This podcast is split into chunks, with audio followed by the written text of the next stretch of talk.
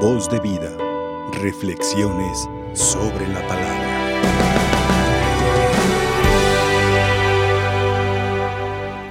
Hoy celebramos la fiesta de San Bartolomé, o mejor conocido como Natanael, o su verdadero nombre era Natanael, y a partir de su conversión, del encuentro personal que tiene con Jesús, lo conocemos como Bartolomé, uno de los doce apóstoles. Eh, uno de los calificativos que hace de Jesús de él es que Bartolomé es un verdadero israelita y un verdadero israelita en el que no hay doblez. Verdadero católico y verdadero católico en el que no hay doblez. A ver, vamos levantando la mano. Aquí nos queda el calificativo de Jesús. Un verdadero israelita, un verdadero católico en el que no hay doblez un verdadero católico en el que no hay doblez. Quiere decir que Natanael es un hombre recto, derecho, transparente, honrado, fiel y todos los calificativos que podamos ponerle a partir de lo que Jesús, de lo que Jesús percibe de él. Jesús lo percibe, ¿verdad?, como verdadero israelita y conste que Jesús tenía muchas diferencias con los escribas y fariseos, de tal manera que no los consideraba como verdaderos israelitas, los consideraba este, expertos, maestros, pero no honrados y rectos este, transmisores de la palabra de Dios. Esta fiesta de hoy nos dice, para que descubras al verdadero Dios, ven para que lo veas. Allá en la calle te hablan y te dicen, no, que Dios no existe, que Dios no me hace caso, que Dios desapareció. En el 2001, en el 2001, ciudad, cuando las Torres Gemelas una, un político americano le dice a una viejecita, rece, pídale mucho a su Dios por los problemas del mundo. Y le dice la viejita, porque hay problemas en el mundo. Sí, pues que no está viendo, mire que tumbaron las torres, que los, eh, que los, eh, ¿cómo se llaman? Los atentados, este, los grupos paramilitares y toda esa gente que se dedica a hacer el mal. Dice, para que Dios pare todo eso. Y le dice la viejecita, le dice, sí, hay problemas en el mundo. ¿Y quién los ha provocado? ¿Quién ha provocado los problemas en el mundo? Es que Dios no pone atención a todo lo que pasa y pues todo está descompuesto. Y le dice, pues ¿quién lo ha descompuesto? Y le dice, ¿no son ustedes los políticos de mala muerte los que han descompuesto el mundo?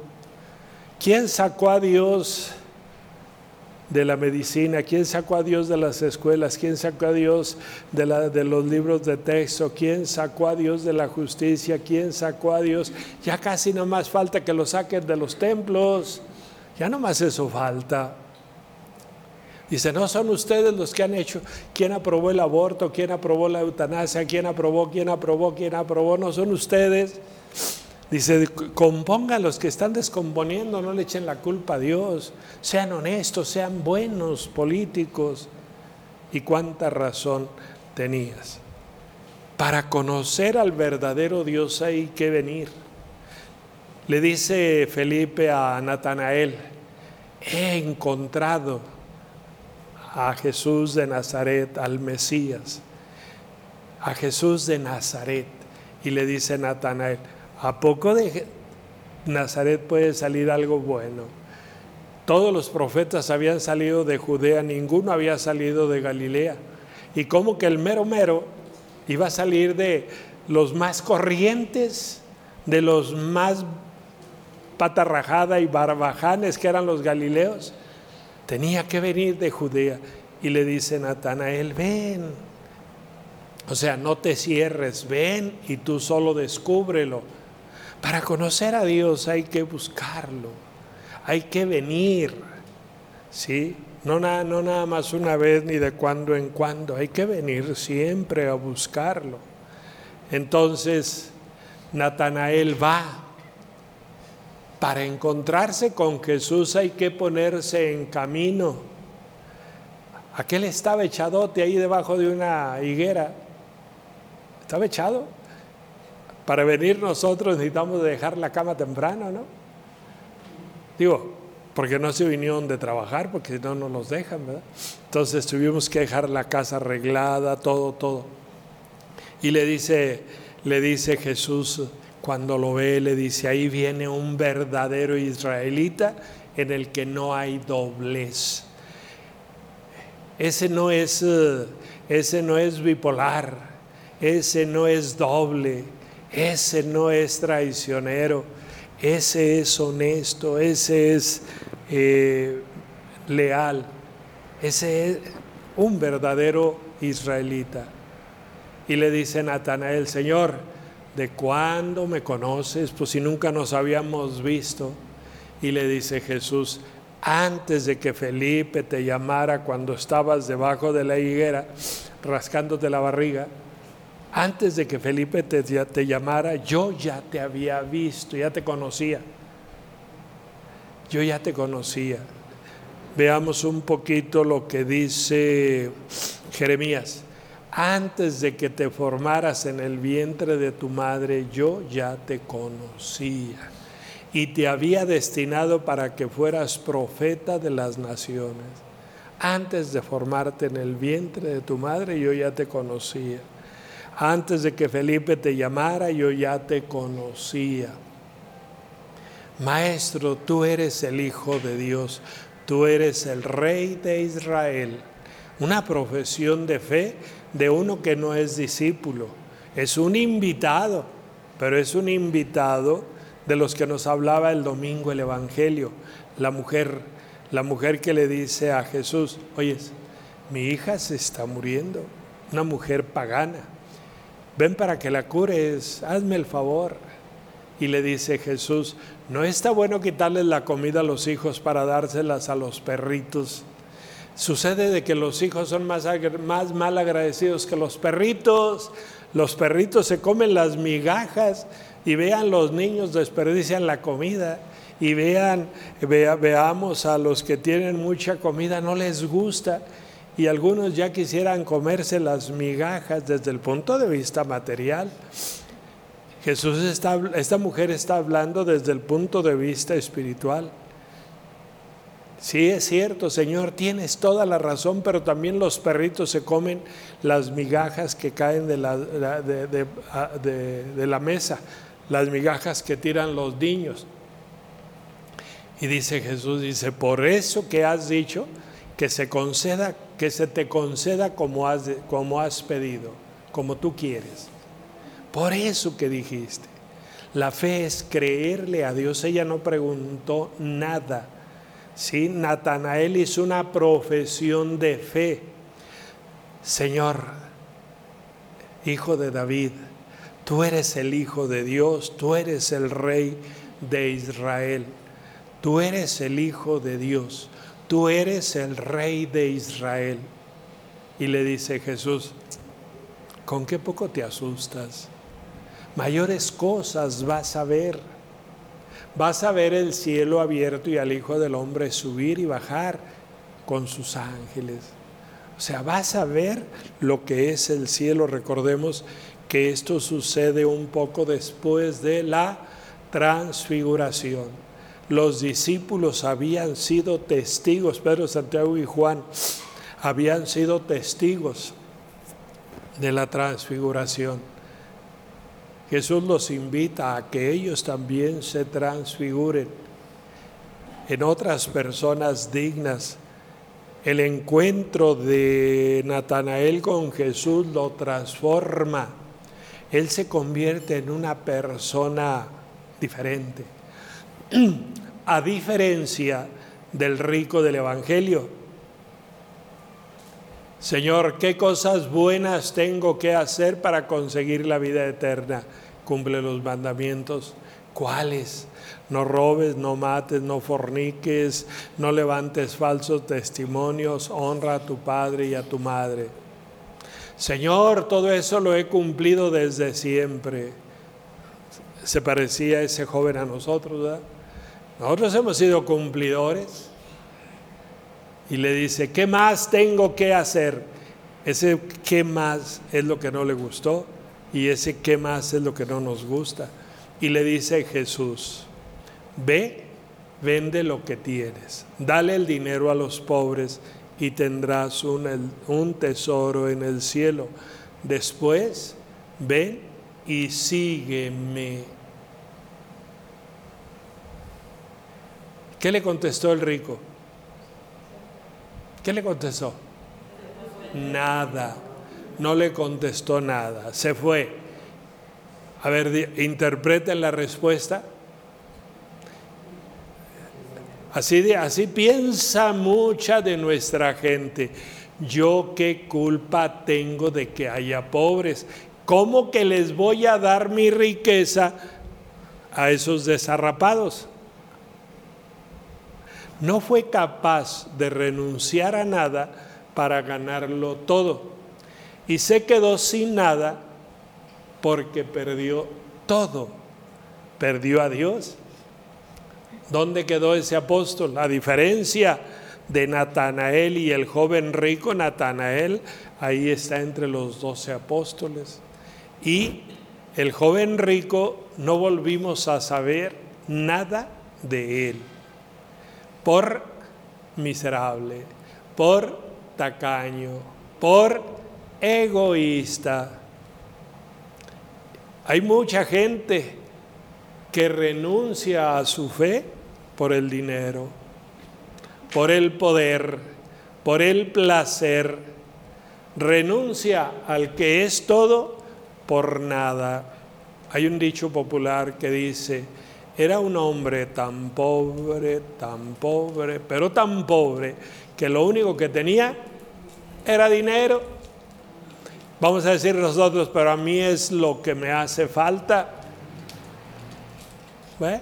Ponte a trabajar. A mí es lo que me hace falta. Sí, pero honesta, rectamente, justamente, gánalo. Ponte a trabajar. Entonces, Hoy celebramos esta fiesta y nos recuerda la importancia de la vocación. La vocación es un regalo de Dios. Es una invitación es una invitación de Dios que exige la respuesta del ser humano que es invitado. Antes de que Felipe te llamara, yo te vi cuando estabas debajo de la higuera ya es una invitación. La invitación la recibimos primero por otras personas, los que hacen la promoción vocacional. En este caso, Andrés fue promotor vocacional de Pedro. Este Felipe fue promotor vocacional de Natanael. Y así, ¿verdad? Muchos de nosotros hemos sido promotores vocacionales de otros.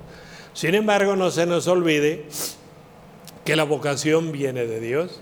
La vocación es un regalo, pero regalo que exige la respuesta personal. Natanael supo responder.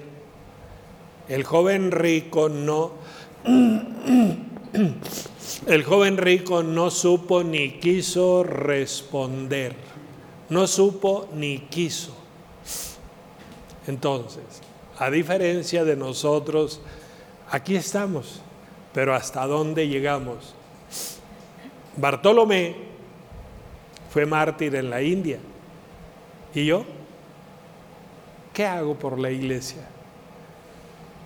Dice, dice el Evangelio que Jesús necesita promotores de la fe. Necesita promotores para el reino. ¿Eres promotor o eres eh, obstáculo para que el reino se propague? ¿Eres promotor del reino? ¿Somos promotores del reino o somos obstáculos del reino? Natanael es un promotor del reino. El joven rico es un obstáculo del reino. El joven rico nos enseña que debemos de ser humildes, que debemos de ser humildes y desprendidos para poder ser discípulos para poder ser apóstoles, para poder ser trabajadores de para trabajadores del reino. ¿Sí? Ahora, el evangelio nos invita a no tener miedo a hacer preguntas. Las preguntas dicen que el que no pregunta permanece en su ignorancia. Y el que pregunta, aunque parezca ignorante ante los sabios, su ignorancia termina cuando le contestan, cuando le dan la respuesta a su pregunta. Y el que se cree que las sabe todas, pero no se atreve a preguntar, siempre va a ser un perfecto ignorante, porque siempre se va a quedar con sus dudas. No es ningún trabalenguas, pero sí, sí, lo, ¿sí me expliqué? La ignorancia termina cuando preguntas. Tu ignorancia termina cuando preguntas. ¿Acaso de Nazaret puede salir algo bueno? Compruébalo. Es una pregunta. ¿Acaso de Nazaret puede salir algo bueno? ¿Acaso de la capilla de Jesucristo, Reina de la Paz, de María Visión, puede salir algo bueno? Pues ven a ver. O sea, pero tienes que bajar las escaleras y comenzar a hacer algo alguien diferente al salir. Entonces ahí es donde nosotros debemos de estar, debemos de estar comprometidos. Ven y lo verás. Entonces ya veniste, pero la respuesta la tienes tú. ¿No quieres que Jesús haga el milagro completo? ¿Qué vas a hacer tú? ¿Qué vas a hacer tú para que se realice el milagro de tu conversión?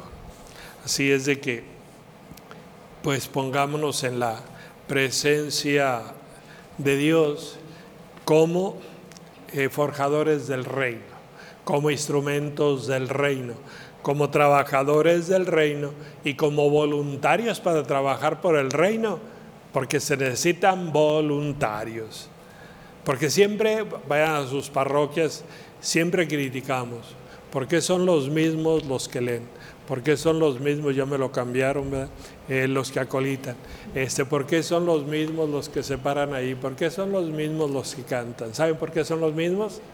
Porque ustedes no se animan a pararse enfrente. Por eso van a ser siempre los mismos, porque los de allá son bien perezosos, apáticos, indiferentes y criticones aparte. No hace nada, pero se la pasan criticando porque hay alguien que sí hace algo. ¿Cuándo te vas a convencer de que Dios te necesita a ti como promotor del reino? Y sobre todo, te necesita humilde, honesto, sin doblez y calladito te ves más bonito, calladito a las cosas, pero calladito. No presumas, calladito. Así nos dice, ¿verdad? en boca cerrada no entran moscas, así que hay que mantener la boca cerrada para no decir tonterías y para no ofender y para no hablar de más, sino preguntar única y exclusivamente lo necesario y en el momento más oportuno. ¿Se ponen de pie? Voz de vida. Reflexiones sobre la palabra.